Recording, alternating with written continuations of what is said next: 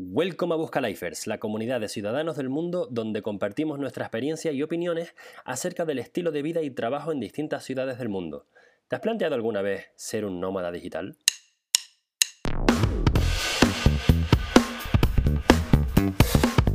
Hola, soy Alejandro Gómez y a mis 32 años he vivido en cuatro países, España, Francia, Alemania y Países Bajos.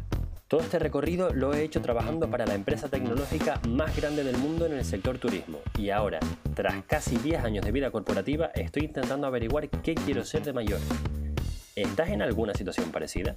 Para ello está el podcast de Busca Lifers, donde cada semana hablo con personas que se están buscando la vida en algún lugar del mundo. La semana pasada hablamos con un trabajador a distancia cuya empresa decidió permitir el teletrabajo con la pandemia. La historia de hoy va en sentido contrario. Nuestra invitada primero decidió ser una nómada digital y ahora se está buscando la vida para conseguirlo. ¿Quién mejor que ella para contarnos su historia? Laura, ¿quién es Laura de Nomad?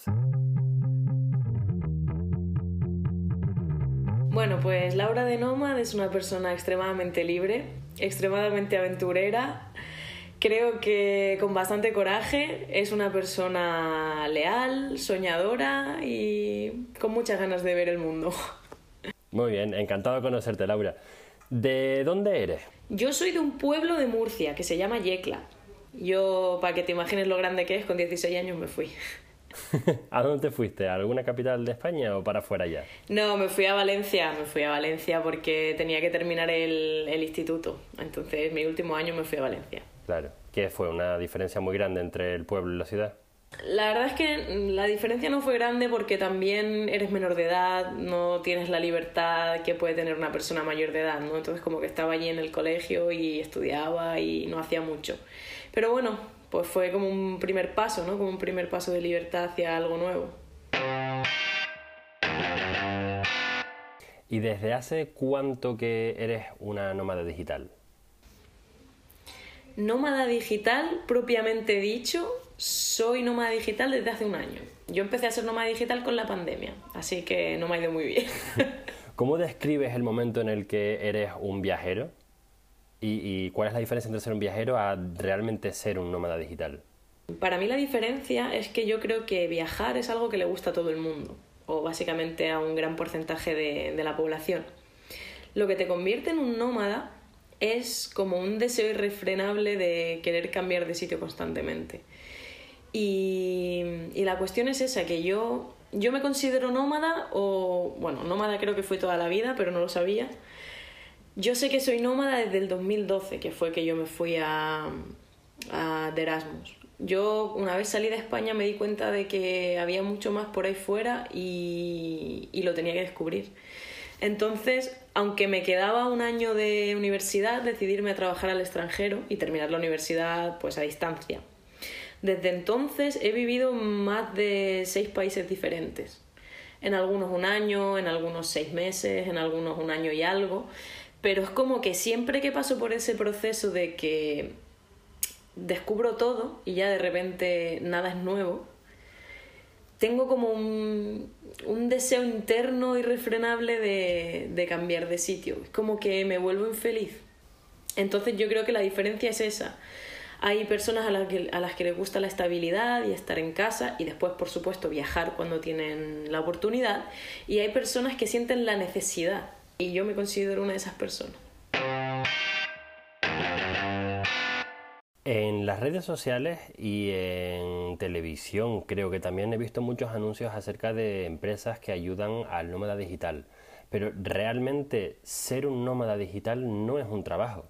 ¿Qué clases de nómadas digitales hay? Porque el nómada digital entiendo que es un estilo de vida, pero luego hay que ajustarlo a tu forma de, ganarte la vida, ¿no? A ver, así como norma general, los nómadas digitales con trabajo, porque luego me imagino, bueno, claro, es que si eres nómada digital tienes que tener un trabajo digital. Si estás forrado y te dedicas a vivir, ya no eres un nómada digital, ¿sabes? Entonces, mm, como yo entiendo, la división de los nómadas digitales se dividen en tres. Básicamente el nómada digital que está contratado por una empresa externa, o sea que digamos tiene un trabajo normal de oficina como cualquier otra persona, pero por ordenador. Después estaría el autónomo, que es la persona que básicamente pues desarrolla un proyecto de manera online y esto le permite tener el dinero suficiente para vivir donde quiera. Y el tercero es el que es el emprendedor, ¿no? Por así decirlo. Que yo creo que ahí mm, digamos que esa división está un poco reñida, ¿no? Porque un autónomo también puede ser un emprendedor pero digamos que hay una pequeña diferencia entre si tú trabajas como autónomo para otras personas o trabajas como autónomo para ti mismo, ¿no? A lo mejor eres, no sé, haces cursos de inglés o, cosas así, ¿no? Digamos que tu emprendimiento, tú creas un curso o creas algo que la gente después va a poder consumir y tú vas a seguir teniendo como, como un, ¿no? un, dinero que te va a venir, sí, te va, te va a ir viniendo siempre, perdón. Entonces, claro, mm, esos son los tipos de nómadas digitales que yo conozco y, sí, básicamente esos son los tipos. Vale, tú ahora mismo tienes, estábamos hablando antes de, empezar la grabación, que tienes dos trabajos. Uno es el que acabas de conseguir por fin, que es un trabajo a distancia, un trabajo remoto, y después otro local. ¿Esa es una forma de vida que tienes pensado hacer? O sea, tienes el, el base, que es el digital, el que va a perseguirte allá donde vayas, y después algún trabajito aquí, otro trabajito allá, donde vayas. ¿Es la forma en la que tienes pensado hacerlo o te gustaría solamente ser digital? La verdad es que el camino hacia ser nómada digital es un camino largo. Entonces yo creo que tienes que estar muy abierto a coger las opciones que, se te vengan. Yo ya te digo, yo llevo como un año y pico intentando desarrollar trabajos online. Eh, bueno, soy social media manager, me dedico a la gestión de redes sociales, digamos, de manera general o en base.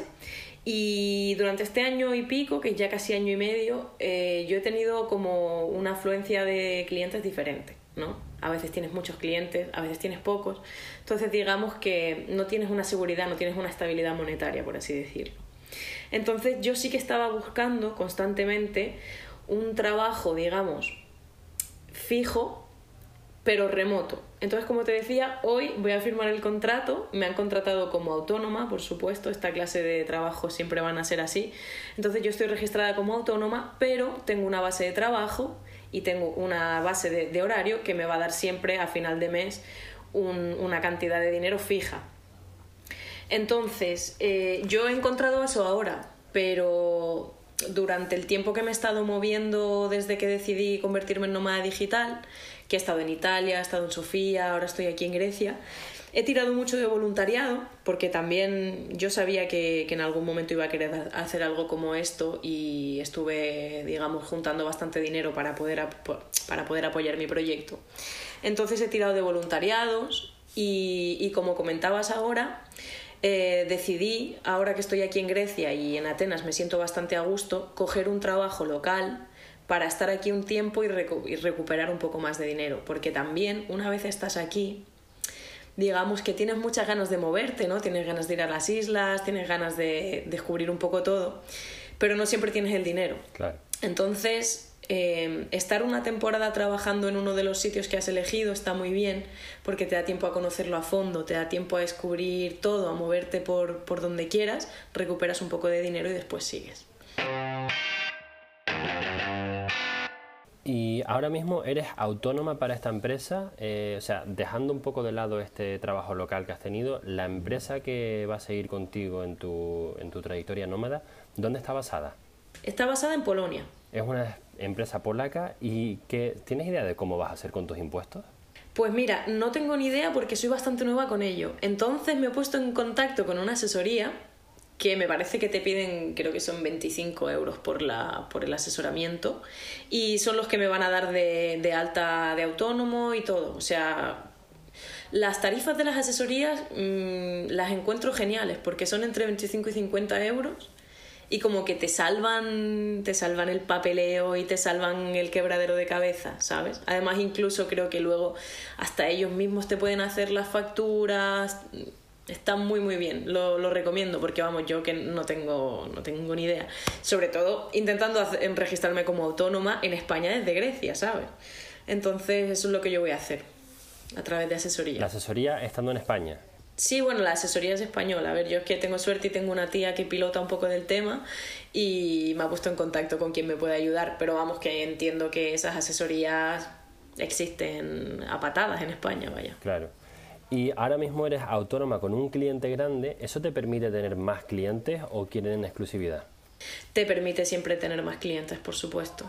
Por ejemplo, este trabajo va a ser un trabajo de máximo 30 horas a la semana, por lo tanto eso me da un, ¿no? Me da la oportunidad de poder tener otros clientes un poco más pequeños o incluso eh, me da la oportunidad de seguir desarrollando mi proyecto en redes sociales porque en realidad mm, mi idea es algún día poder vivir de eso. Pero claro, si tú vas a vivir de las redes sociales también tienes que ser autónomo. ¿Qué clase de clientes has tenido? Pues mira, he tenido un poco de todo. He trabajado con tiendas de ropa, con tiendas de muebles. He trabajado con entrenadores personales de CrossFit, de powerlifting. Y ahora esta empresa que me acaba de contratar es una empresa que se dedica a ayudar a las personas que no son europeas pero tienen raíces europeas a gestionar sus visas. Pongamos que yo soy tu nuevo cliente. Con lo que has visto de, de Buscalifers, que es em, generalmente una, falta de tiempo brutal. ¿Cómo serías tú capaz de ayudarme a mí con, la gestión de mis redes sociales? Lo principal que hace un social media manager y que es lo que, es lo que ayuda a las personas a desarrollar sus redes sociales es que normalmente la gente no tiene ni idea de cómo funcionan. O sea, la mayoría, y yo también, eh, ojo, en el pasado yo también pequé, pequé de eso, que o sea, es algo que se puede aprender. Eh, bueno, utilizamos las redes sociales pues como ay, pues hoy subo una foto, ay, mira, me he hecho esta foto con este perrito, voy a subirla, ¿no? Y esperamos que le dé like nuestros amigos, o a lo mejor estás medio pelea con el novio y quieres que el novio le dé like, ¿no? O alguna cosa así. Pero realmente yo creo que las redes sociales son el futuro del, del marketing y esconden detrás una cantidad de trabajo y de algoritmos y de historias que, que realmente si tú no tienes el tiempo para invertirlo en aprender todo ese conocimiento y desarrollarlo, necesitas una persona pues como yo, ¿no? Que, que lo pueda hacer por ti.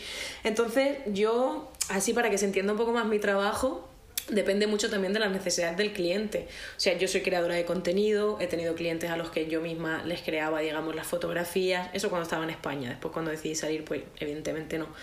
Pero no sé, si por ejemplo tienen que ser creatividades, ¿no? Que a lo mejor ellos te mandan las fotos y quieren que le hagas una especie de collage o quieren ciertas cosas, o carrusel o cosas así.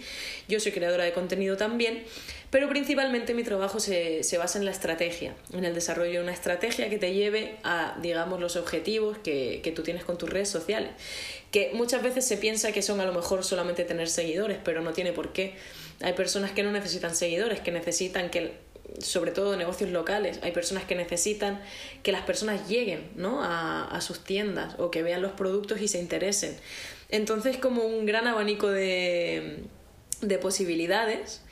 Y no sé qué consejos te daría. El principal consejo que te daría es que seas constante. Eso es lo primero. Y es en lo que yo peco, porque yo soy una gran, ¿sabes? En plan, me encanta dar consejos y después no seguirlos. Entonces, lo más importante es la constancia. Después es una red social. Tienes que socializar, tienes que hablar con la gente, tienes que interesarte, ¿no? Todos queremos que nos den like, pero nunca damos. Entonces, eh, sí, que te comuniques constantemente con tus seguidores, que les dejes comentarios, que vayas a la búsqueda de nuevos seguidores y, y bueno, que tengas una estrategia a seguir, que tengas un plan. Si fueras a hacerle trabajos a clientes que sean como yo, una persona con un proyecto personal o una empresa un poco más grande, con 5 o 10 empleados, con un proyecto y a lo mejor con un poco de inversión, ¿tus proyectos serían iguales? Es decir, ¿el servicio o el, o el producto que tú ofreces está estandarizado o se adapta según el tamaño del cliente? A ver, yo tengo presupuestos estandarizados, pero luego siempre son un poco, a ver, están estandarizados para que la gente se dé una idea, ¿no? De, qué es lo que yo hago y qué precio tiene. Pero después, evidentemente, están un poco abiertos porque hay quien me he encontrado clientes que a lo mejor solamente querían publicar un par de veces, porque no es lo mismo querer tener presencia que querer crecer, si quieres tener presencia, un par de publicaciones te valen. Y luego he tenido clientes que me han dicho, no, yo es que quiero publicar absolutamente todos los días. Entonces, claro, si tú quieres publicar todos los días y yo estoy creando tu contenido, evidentemente el presupuesto se va, se va a ir para arriba porque tengo que invertir más tiempo. ¿Cuánto es el precio del mercado cuando se quiere un, una única inversión de presencia versus a estar haciéndolo a día a día? A ver, esa es una pregunta bastante complicada porque depende mucho, depende de muchas cosas. Depende de tu experiencia, depende de cuánto tiempo llevas trabajando, de cuánta confianza tengas en ti mismo, ¿no? Porque, por ejemplo, mis primeros clientes, bueno, el primero fue absolutamente gratis, pero después como que para tener una pequeña presencia y digamos, dos publicaciones semanales, stories y un poco, digamos, de engagement, ¿no? De, de, hablar un poco con el cliente, mi primera factura de eso fueron 50 euros. Que claro, ahora lo pienso y digo, estoy loca, estoy loca. Porque claro, no es solamente que tú digamos, cobres el tiempo que estás invirtiendo, es que también estás cobrando el, conocimiento, ¿no? Es que esa persona no va a tener que invertir todo el tiempo que tú has invertido en, aprender a utilizar todas esas redes sociales.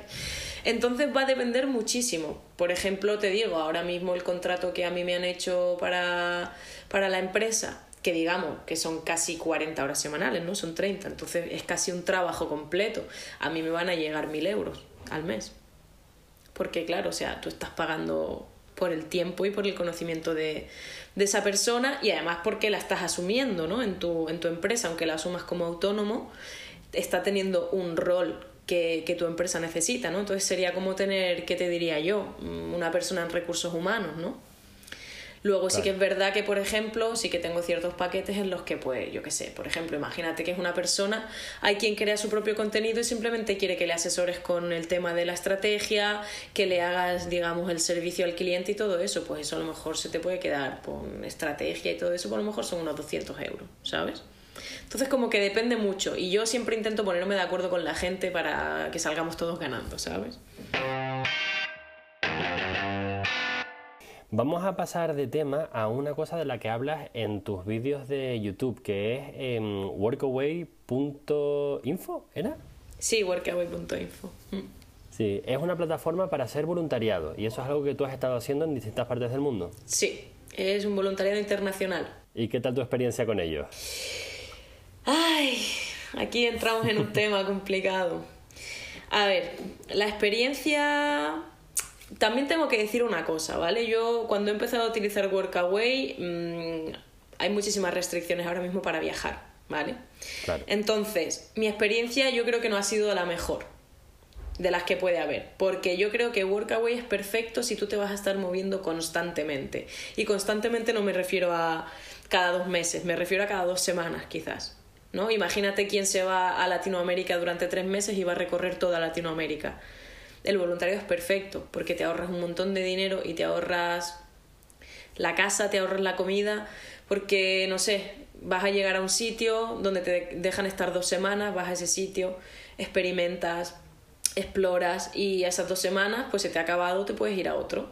O incluso, no sé, en ese momento te vas y te pagas una semana de hostel porque es muy barato en otro sitio, pero sabes que al mes siguiente puedes ir a otro sitio donde te van a aceptar y vas a estar, vas a estar haciendo otro voluntariado. Entonces creo que antes de la pandemia era algo bastante, bastante bueno para hacer.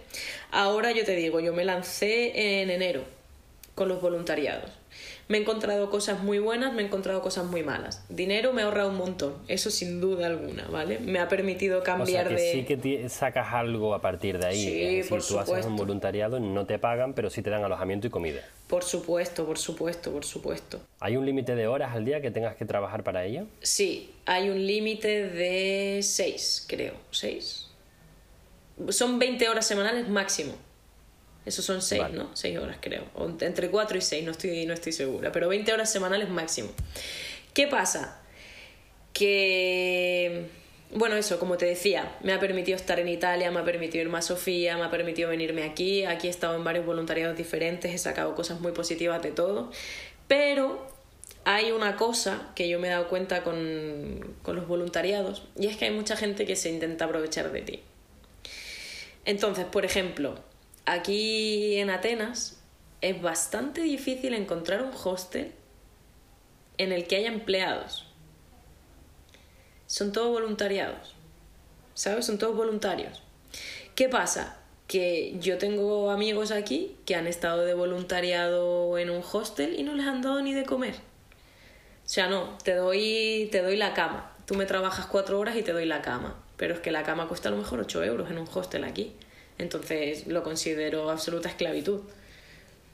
Lo considero absoluta esclavitud y que se están aprovechando de la gente, ¿no? Y que al final yo creo que la finalidad de un, de un voluntariado es traer a una persona que tenga una experiencia única, a que comparta con las personas que trabajan en el lugar. No sé, por ejemplo, yo estuve ahora hace poquito en un voluntariado en un refugio de gatos y de verdad que la experiencia fue súper enriquecedora. Estuve con un montón de gatos, aprendí un montón de cosas sobre ellos, ayudé, hice, hice amigos, mm, no sé, visitamos playas, estuvo genial. Pero sí que es verdad que, por ejemplo, en Sofía el voluntariado que hice fue en un hostel y yo tenía que estar en la recepción pues seis horas. Eso es un trabajo a media jornada. Entonces no creo que sea positivo el hecho de que alguien se esté ahorrando el sueldo de una persona que podría estar trabajando y comiendo de ese salario por traer un voluntariado. Ah, por, por traer a un, voluntario. No, no lo veo muy ético. Y de hecho, en el voluntariado que hice en Italia, al final acabé teniendo problemas porque el tipo me decía, ¿no? Tú has venido aquí a estar seis meses. Y digo, pero tú estás, estás borracho o qué? Claro, o sea, tú estás borracho, o sea, no, ¿cómo voy a venir aquí seis meses de voluntariado? Eso, no existe. Eh, claro, el, loco quería tener gente asegurada sin pagarles, nada más que dándoles comida y alojamiento, que te ahorras un montón de dinero si tú no pagas salarios a la gente. Y nada, allí nos quería tener seis meses a todo. Nada, una locura. Entonces, claro, hay que llevar, hay que llevar cuidado y sobre todo tener claros tus derechos, porque malas experiencias te vas a encontrar en todos lados, pero si tú te quedas ahí porque te han dicho que tienes que quedar seis meses, te vas a perder muchas cosas o muchos de los viajes que querías hacer. Entonces hay que llevar cuidado. pero te dicen que te quieres quedar seis meses, sin embargo tú eres libre de irte, ¿no? O, has dejado un depósito de dinero o algo así que no, te... No, no tienes ningún tipo de contrato, no tienes nada, pero bueno, claro, o sea, yo sé que luego hay gente más joven, ¿no? Que a lo mejor, no sé, pues es que yo te digo, este tipo se puso así como medio, ¿sabes? Como medio envalentonado, así el loco. Lo que pasa es que a mí me da igual, ¿sabes? O sea, yo me voy, cojo y me voy. Pero entiendo que puede haber a lo mejor gente más joven o, gente incluso que les prometen que les van a ayudar con visas. Porque a lo mejor, eh, por ejemplo, yo tenía allí amigos argentinos con, con raíces italianas y se aprovechaban de eso. Entonces me parece muy ruin, ¿sabes? Me parece muy feo y creo que uno tiene que estar con los ojos bien abiertos pero lo veo una, una lo veo una, una experiencia positiva y enriquecedora. Aparte del trabajo local que tienes ahora en Grecia, del cliente para las redes sociales, antes nos has contado que tú tienes las ganas y la ilusión de buscarte la vida con tu propia imagen, con tu propia marca personal. Sí. Tienes eh, cuentas de redes sociales, tienes un canal de YouTube en el que he visto yo ya un par de, vídeos, que va muy bien, el progreso me gusta. Em, ¿Cuál es la estrategia? ¿Cómo va a seguir aquello? Bueno, eh, la verdad es que las redes sociales, o por lo menos desde mi punto de vista, ¿no? Parece que todo el mundo que habla por las redes sociales es profesional o no le cuesta nada, ¿sabes? Como que es algo súper sencillo. Y a mí me está costando, tengo que decir que me está costando.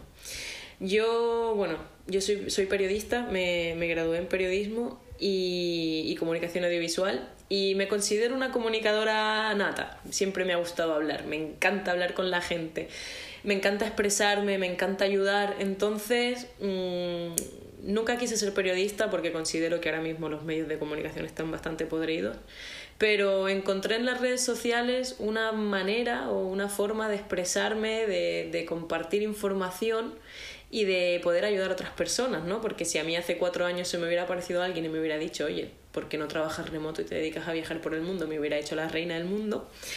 Eh, me gustaría poder llevar ese mensaje al, al resto de personas, pero me doy cuenta de que me cuesta muchísimo ser constante, me cuesta muchísimo, cada vez me cuesta menos, pero hablarle a la cámara, sobre todo delante de las personas, me cuesta bastante. Pero también te digo que desde que empezó la pandemia mi nivel de trabajo bajó una barbaridad. Entonces como que estoy medio perezosa. Tengo la esperanza de que cuando ahora vuelva a coger el ritmo con los trabajos, poder también coger el ritmo con mis redes sociales, porque la verdad es que aunque haga poquitas cosas o cada X tiempo me pare porque no tengo esa constancia, sí que recibo un montón de mensajes de gente que, que, realmente le interesa el tema y que realmente le gusta lo que hago, ¿no? Que le gusta mi personalidad. Laura, por favor, comparte más, háblanos más. Entonces eso me motiva, creo que, creo que es un, creo que es un camino que de verdad me puede llevar un día a lugares en los que realmente quiero estar.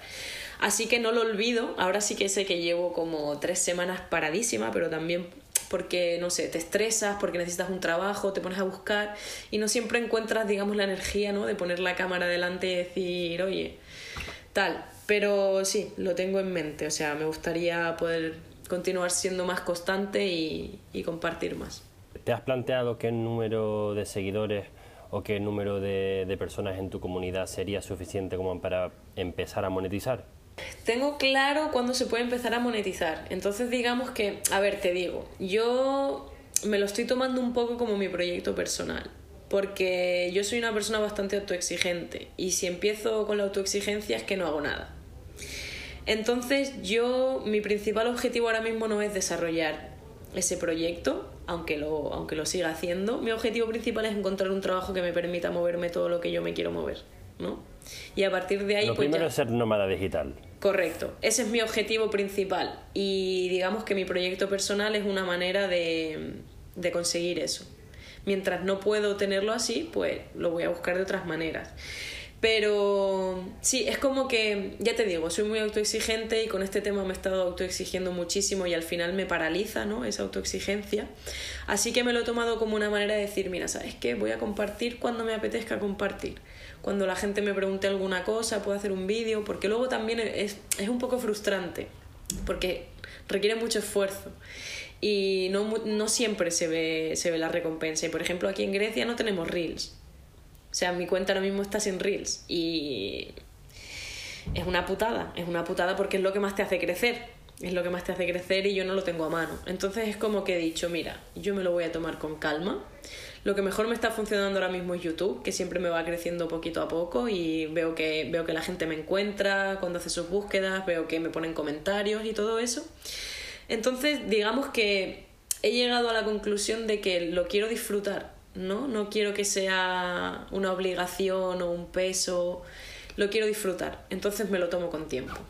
Parecido a lo que estoy haciendo yo. No me gano la vida con Buscalifers, ni mucho menos, pero sí que es verdad que es una forma que he tenido yo para aprender. Desde que decidí cambiar de vida y, y dejar el trabajo, el resumen es que llevaba ya casi 10 meses, eh, casi 10 años en la misma empresa Ya. y se estaba empezando a convertir en mi identidad. Entonces, un momento tuve un jefe que no cuadraba conmigo, ni yo me fiaba de ella, ni ella confiaba en mí. Ok, Entonces, esa parte tan fuerte de mi identidad, que era el trabajo que llevaba haciendo 10 años, con todos los maravillosos managers que había tenido antes, pues me estaba, me estaba afectando bastante. claro. Y con el coronavirus, teniendo una hija y tal, al final pues dije, venga, mm, saltamos a la piscina. Y el proyecto esta ahora que estoy teniendo es muy bonito y me ha ayudado a seguir durante el tiempo que no he estado trabajando. Gracias a Dios he estudiado mucha finanza personal desde que me gano mi propio dinero y estoy bien, o sea, no me falta de nada. Genial, genial. Pero ahora sí que tengo que buscar un trabajo. Y lo cierto es que me encuentro ahora mismo en el problema de que no sé lo que quiero ser de mayor. ¿Eso te ha pasado? Uy, que sí me ha pasado. Yo, yo me he pasado muchos años pensando que algo malo tenía yo, algo, algo no funcionaba bien, porque claro, te das cuenta muchas veces de que vas contra la norma, ¿no? Y nadie te ha enseñado a ir contra la norma. Tú naces, te dicen que tienes que ir a la escuela, luego a la universidad, encontrar una pareja, encontrar un trabajo y trabajar de eso el resto de tu vida, ¿no? Y se supone que vas a ser feliz. Y cuando tú te das cuenta de que realmente no lo eres, dices, joder, ¿qué pasa conmigo, sabes? Si todo el mundo está tranquilo con su trabajo. Porque yo te digo, o sea, yo el periodo más estable que he tenido desde que salí del extranjero fue en Polonia, donde estuve casi dos años. En mi primer trabajo, que yo trabajaba para la Warner Bros. Y yo lloraba, todos los días lloraba. O sea, al principio no, por lo que te digo, los primeros tres, seis meses todo es nuevo, yo también vivía en una casa con, con muchos estudiantes Erasmus, me, divertí mucho, ¿no? Pero claro, cuando ya mi gente se empezaba a ir, cuando ya la monotonía del divertirme siempre con lo mismo mm, me empezó a cansar, yo iba a trabajar y volvía a casa, y volvía a trabajar y volvía a casa. Y no podía viajar porque solamente me daban 20 días de vacaciones. Entonces solamente podía viajar a lo mejor dos semanas al año. Y yo recuerdo aquello como decir, por Dios, o sea, casi, no voy a decir una depresión porque no es cierto, pero como mucha tristeza, mucha, mucha tristeza.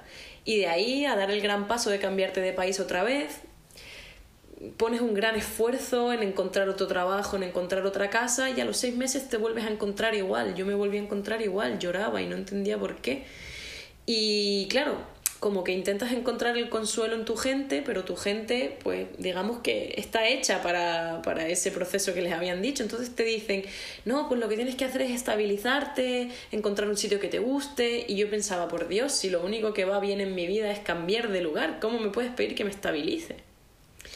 Entonces, claro, cuando yo me di cuenta de que había otras maneras de ganarse la vida y viajar que no fueran cambiarte de país con tus maletas y encontrar un trabajo en el sitio al que ibas, pues fue un gran desahogo y me di cuenta de que no estaba solo en el mundo, que hay gente como yo. Somos bastantes aquí y no tenemos ni idea de lo que hacer. Tú encontraste una vocación en las redes sociales. ¿Cómo llegaste ahí?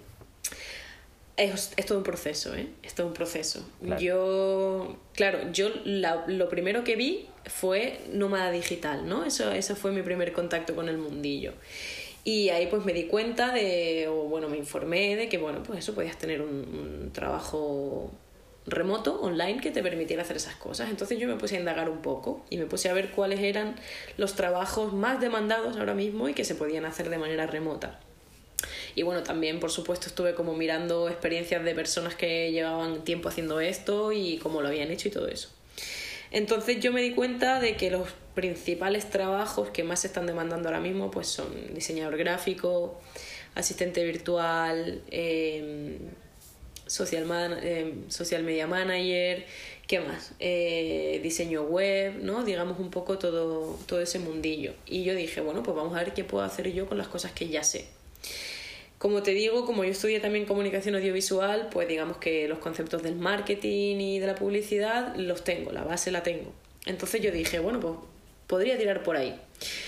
Primero, antes que considerar eso, es cierto, consideré la asistencia virtual, porque creo que es algo que puede hacer todo el mundo, ¿no? Es una cuestión que tú simplemente tienes que trabajar en lo que te pida la persona que te, que te da el trabajo, ¿no? A lo mejor te piden que seas, no sé, contable o simplemente que contestes email y hagas agendas. Entonces creo que ese es algo bastante mm, bastante fácil de conseguir, por así decirlo, ¿no? Aunque no tengas estudios, es algo que puedes aprender rápido. Y mm, pues me apunté a diversos cursos, no al curso, sino como digamos a la presentación, para entender un poco más de, de cómo funcionaban esos diferentes trabajos. Evidentemente, temas de diseño gráfico y así, pues no, porque no tengo absolutamente ni idea. Pero con la asistencia virtual y con el tema de social media manager o community manager, que bueno, son cosas distintas, pero casi lo mismo, dije, creo que ahí sí que puedo tener algo de futuro. Intenté con la asistencia virtual y no me gustó mucho. Dije, ah, no soy yo muy de números, de contable y cosas de estas, no. Y dije, bueno, pues las redes sociales pueden ser mi, mi asunto. Además, resulta que hacía un año, o sea, cuando yo estaba en, en, abril, cuando más o menos empezó la pandemia, un año anterior o seis meses, ya no recuerdo bien, conocí a un chico que se dedicaba ya, vivía de las redes sociales, tenía no sé si 670 mil seguidores o no sé, un montón. Y lo conocí porque vino a hacer el tour conmigo porque yo era guía turística. Y, él me dijo, ¿por qué no intentas dedicarte a las redes sociales? O sea, tienes un perfil bastante bueno, eres abierta, me gusta cómo hablas, tienes muchas cosas que contar, ¿por qué no te dedicas a eso? Y como que esa idea se quedó en mi cabeza, ¿no? Y pues a la hora de convertirme en nómada digital dije, pues yo creo que esta va a ser mi mejor opción. Estuve haciendo un par de cursos que encontré bastante interesantes por internet y a partir de ahí pues me lancé, me lancé y dije voy a por mi primer cliente a ver qué pasa y, y hasta hoy. ¿Cómo conseguiste ese primer cliente? Pues mira, ese primer cliente lo conseguí por mi buen don de gente, porque estaba haciendo un curso de desarrollo personal y me gustó mucho la persona que estaba haciendo el desarrollo personal, me gustó mucho su personalidad, me gustó su idea, me gustó todo y dije, yo me tengo que hacer con esta persona, digo, esta persona tiene que ser mi primer cliente. Entonces, como que fui al curso con todo, ¿sabes? En plan, a full. Cada vez que pedían un ejemplo, estaba yo ahí, ¿sabes? O alguien quiere contar algo, yo ahí estaba yo, ¿no? Y de esa manera, el curso duraba una semana, al segundo día me llamó y me dijo, ¿por qué no, por qué no trabajas conmigo? Me dijo, me gusta mucho tu personalidad, me gusta tu idea, me gusta, me gusta cómo te expresas, mm, me gusta lo que vendes, o sea, quiero trabajar contigo.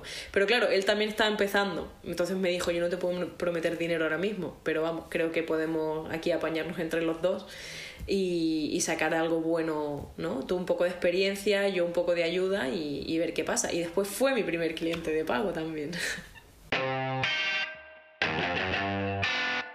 Pues Laura, llegamos a la recta final y te voy a hacer las preguntas eh, autóctonas del, podcast. Adelante. ¿Qué harías con un millón de euros? Con un millón de euros me primero me iría a dar la vuelta al mundo, eso creo que es indiscutible. Y después me encantaría poder formar o poder armar una ONG. ¿Qué problema intentarías resolver? Me gustaría ayudar a refugiados. ¿De alguna parte en concreta? Nada, si puedo ayudarlos a todos, bienvenidos. Muchas veces no nos damos cuenta de lo afortunados que somos siendo europeos. Y cuando viajas tanto y te mueves tanto, encuentras mucha gente que, claro, yo he venido cómodamente en, avión, ¿no? Pero es que hay gente que se pasa dos meses caminando para llegar aquí. Y es muy triste ver cómo llegan y no tienen futuro y no son capaces de encontrar nada. Y, y además la sociedad los castiga, ¿no? Vilmente, con todo el tema del racismo y, toda la cuestión. Entonces, mmm, el otro día compartí una foto en, en, Instagram que simplemente ponía la diferencia entre expat y inmigrant, ¿no?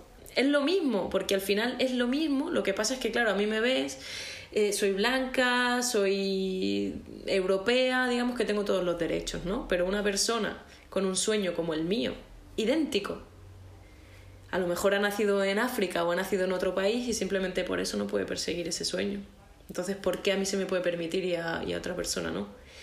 Y la verdad que es un tema social que siempre me ha tenido muy, muy triste y intento siempre dar lo mejor de mí, pero es que encima ahora llevo ya bastante tiempo con el que es mi novio, que es un refugiado de Argelia, y sé, sé lo que ha pasado, sé lo que está pasando y me parece una injusticia tremenda. Y es una persona como yo, nómada, con muchos sueños y me encantaría un día poder, poder ayudar tienes mucha verdad lo que estás diciendo. Mm. Yo cuando, mm, cuando pienso en que yo vine aquí, aquí me refiero al resto de Europa, porque yo soy de Canarias y la industria que hay ahí es más bien del sector servicios o pues los trabajos tradicionales, que son eh, pues la ingeniería, el derecho, la medicina.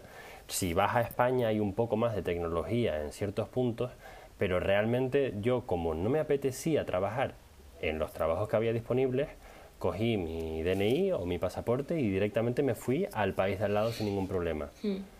Ahora, toda esa gente que no tiene dónde estar, o sea, no es que se quieran mudar, que si quieren, pues mejor, pero es que directamente donde están hay sequía o hay una guerra y se mueven, se mueven al primer mundo, que es donde estamos nosotros, y resulta que, que yo tengo más derecho que ellos para hacerlo. Exactamente. Pero es que además o sea, el otro día para mí fue, fue como así, como un shock, ¿no? Como una bofetada en la cara, porque evidentemente eh, la mayoría de, de la inmigración es por guerras, es por hambre, es por realmente una situación mala. Pero es que si dejamos eso aparte, que tiene una gran importancia, pero quiero contar simplemente esto que me pasó. Y es que, claro, como te digo, mi novio es de Argelia. Y en, realmente en Argelia ahora mismo no hay ningún tipo de conflicto, no hay ningún tipo de, digamos, problema grave que a ti te, te vaya a hacer dejar tu país. Las condiciones laborales son penosas, ciertamente, pero es que mi novio se vino para aquí porque quería ver el mundo, igual que yo. Y el otro día estábamos sentados en una mesa conversando y, tomando unas cervezas con unos amigos y vino una persona nueva y claro, cuando él le dijo que, que, él era refugiado, porque al fin y al cabo lo es, porque las condiciones no, del país no son buenas, le preguntó, pero ¿qué, qué hay de malo ¿no? en, en, Argelia? ¿Cuál es el problema para que te haya hecho venir aquí? Y a mí me resultó chocante porque es algo que a mí nadie me preguntaría. ¿Sabes? Nadie me preguntaría, ah, pero es que, ¿qué hay de malo en España? No, simplemente soy una persona a la que le gusta recorrer el mundo. ¿Por qué otra persona que también le gusta recorrer el mundo por tener un pasaporte diferente no puede? A mí me hacen una pregunta distinta. Cuando yo les digo que vengo de Canarias y que estoy aquí en Países Bajos, pausan un momento, miran al cielo y me dicen, ¿y qué haces aquí? Yo te preguntaría lo mismo, ¿eh? O sea, te preguntaría exactamente lo mismo lo mismo que él. Tengo más cosas en común que con él que con muchas otras personas, que es oportunidades laborales. Sacrifico lo que es estar en el paraíso por un progreso laboral. ¿Y por qué yo puedo hacerlo y él no? Exacto. Porque además yo te digo, son personas, eh, en su caso tenía su trabajo, lo que pasa es que eres un esclavo. Vas a trabajar un montón de horas por una miseria.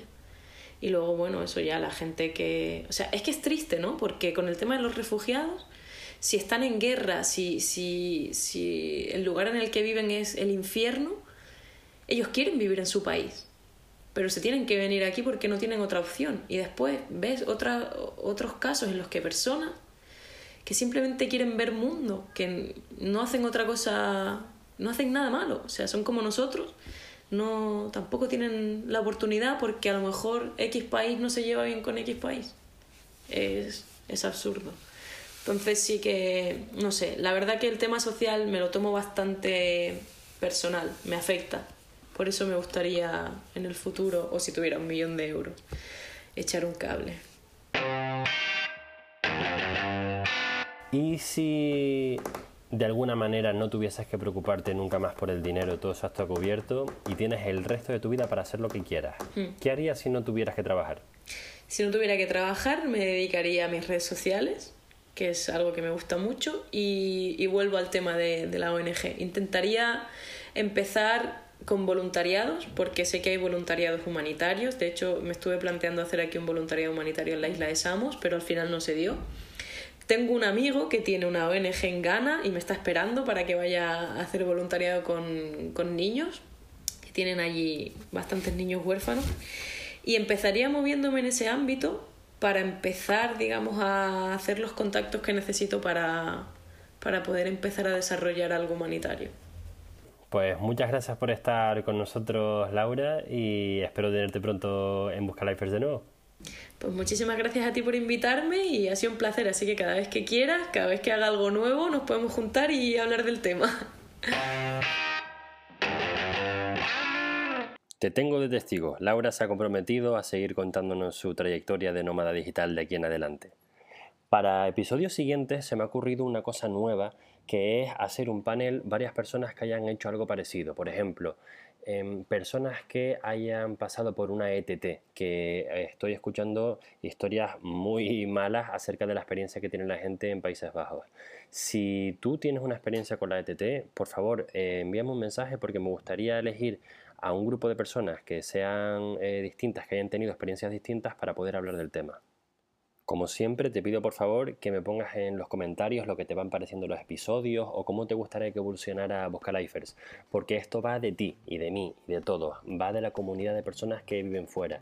Y sin ti, sin tus comentarios, yo no sé para dónde tirar, porque mi opinión no es la misma que la del grupo. Así que nada, te agradezco mucho que hayas estado aquí escuchando y te espero la semana que viene. Un abrazo.